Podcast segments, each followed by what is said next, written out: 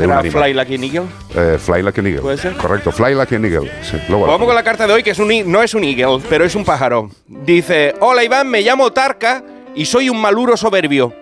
Pero como fijo que no sabéis ni lo que soy, te diré que somos el pájaro favorito de Australia y también el más promiscuo de la historia. Voy por parte. Tarka, mi nombre, en el idioma kaurna, propio del sur de Australia, quiere decir cáscara de huevo. Me lo puso mi padre porque cuando nací se me quedó en la cabeza un trozo de cascarón como a Calimero. Menos mal que me pusieron Tarka, me podían haber puesto Calimero. Por otro lado, nuestra especie, nos reímos del pájaro cuco, que pone los huevos en nido ajeno para que los críe otro. Y también me río yo de Maluma que canta Y si con él pasas el rato. Vamos a ser feliz, vamos a ser feliz, felices los cuatro.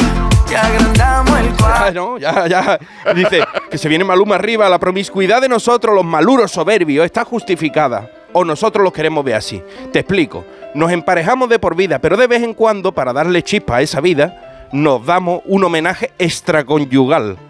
Nos vamos a hacer una canita al aire. Y en cada.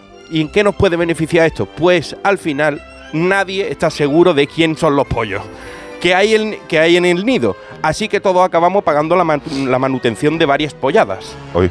Las hembras se quedan en el nido y van desfilando uno detrás de otro los jóvenes amantes para traerle gusanillos, bichitos, por si acaso son sus hijos. No están seguros. Mi padre me puso el nombre, pero vete tú a saber si ese era mi padre. A nosotros no funciona este sistema. Este sistema de reproducción no entiendo cómo no lo han implantado más aves. Por un lado, disfrutas de la biodiversidad y del poliamor.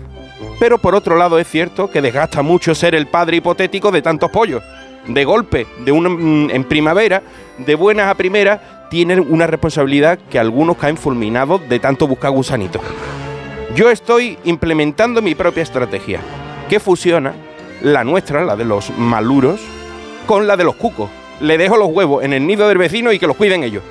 Se despide de vosotros, Tarka, el maluro soberbio de Australia. Eh, un animal inteligente.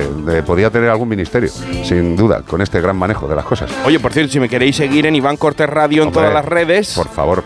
hacerme el favor de seguirme, que es más malo robar que de pedir. ¿eh?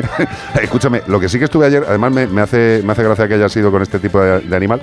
Ayer estuve viendo las aves del paraíso, eh, que muchas también tienen una procedencia australiana, y no te puedes creer las formas de las plumas que tienen en algunos sitios, o sea, como, como tirabuzones, y es una pluma. Dice, o sea, la naturaleza es tan bella que no somos capaces de entenderla, tío, todavía, ¿eh?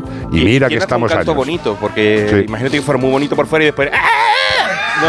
Diría que qué bicho más mal aprovechado. ¿eh? Total. Dice, no lo han acabado bien. 608-354-383.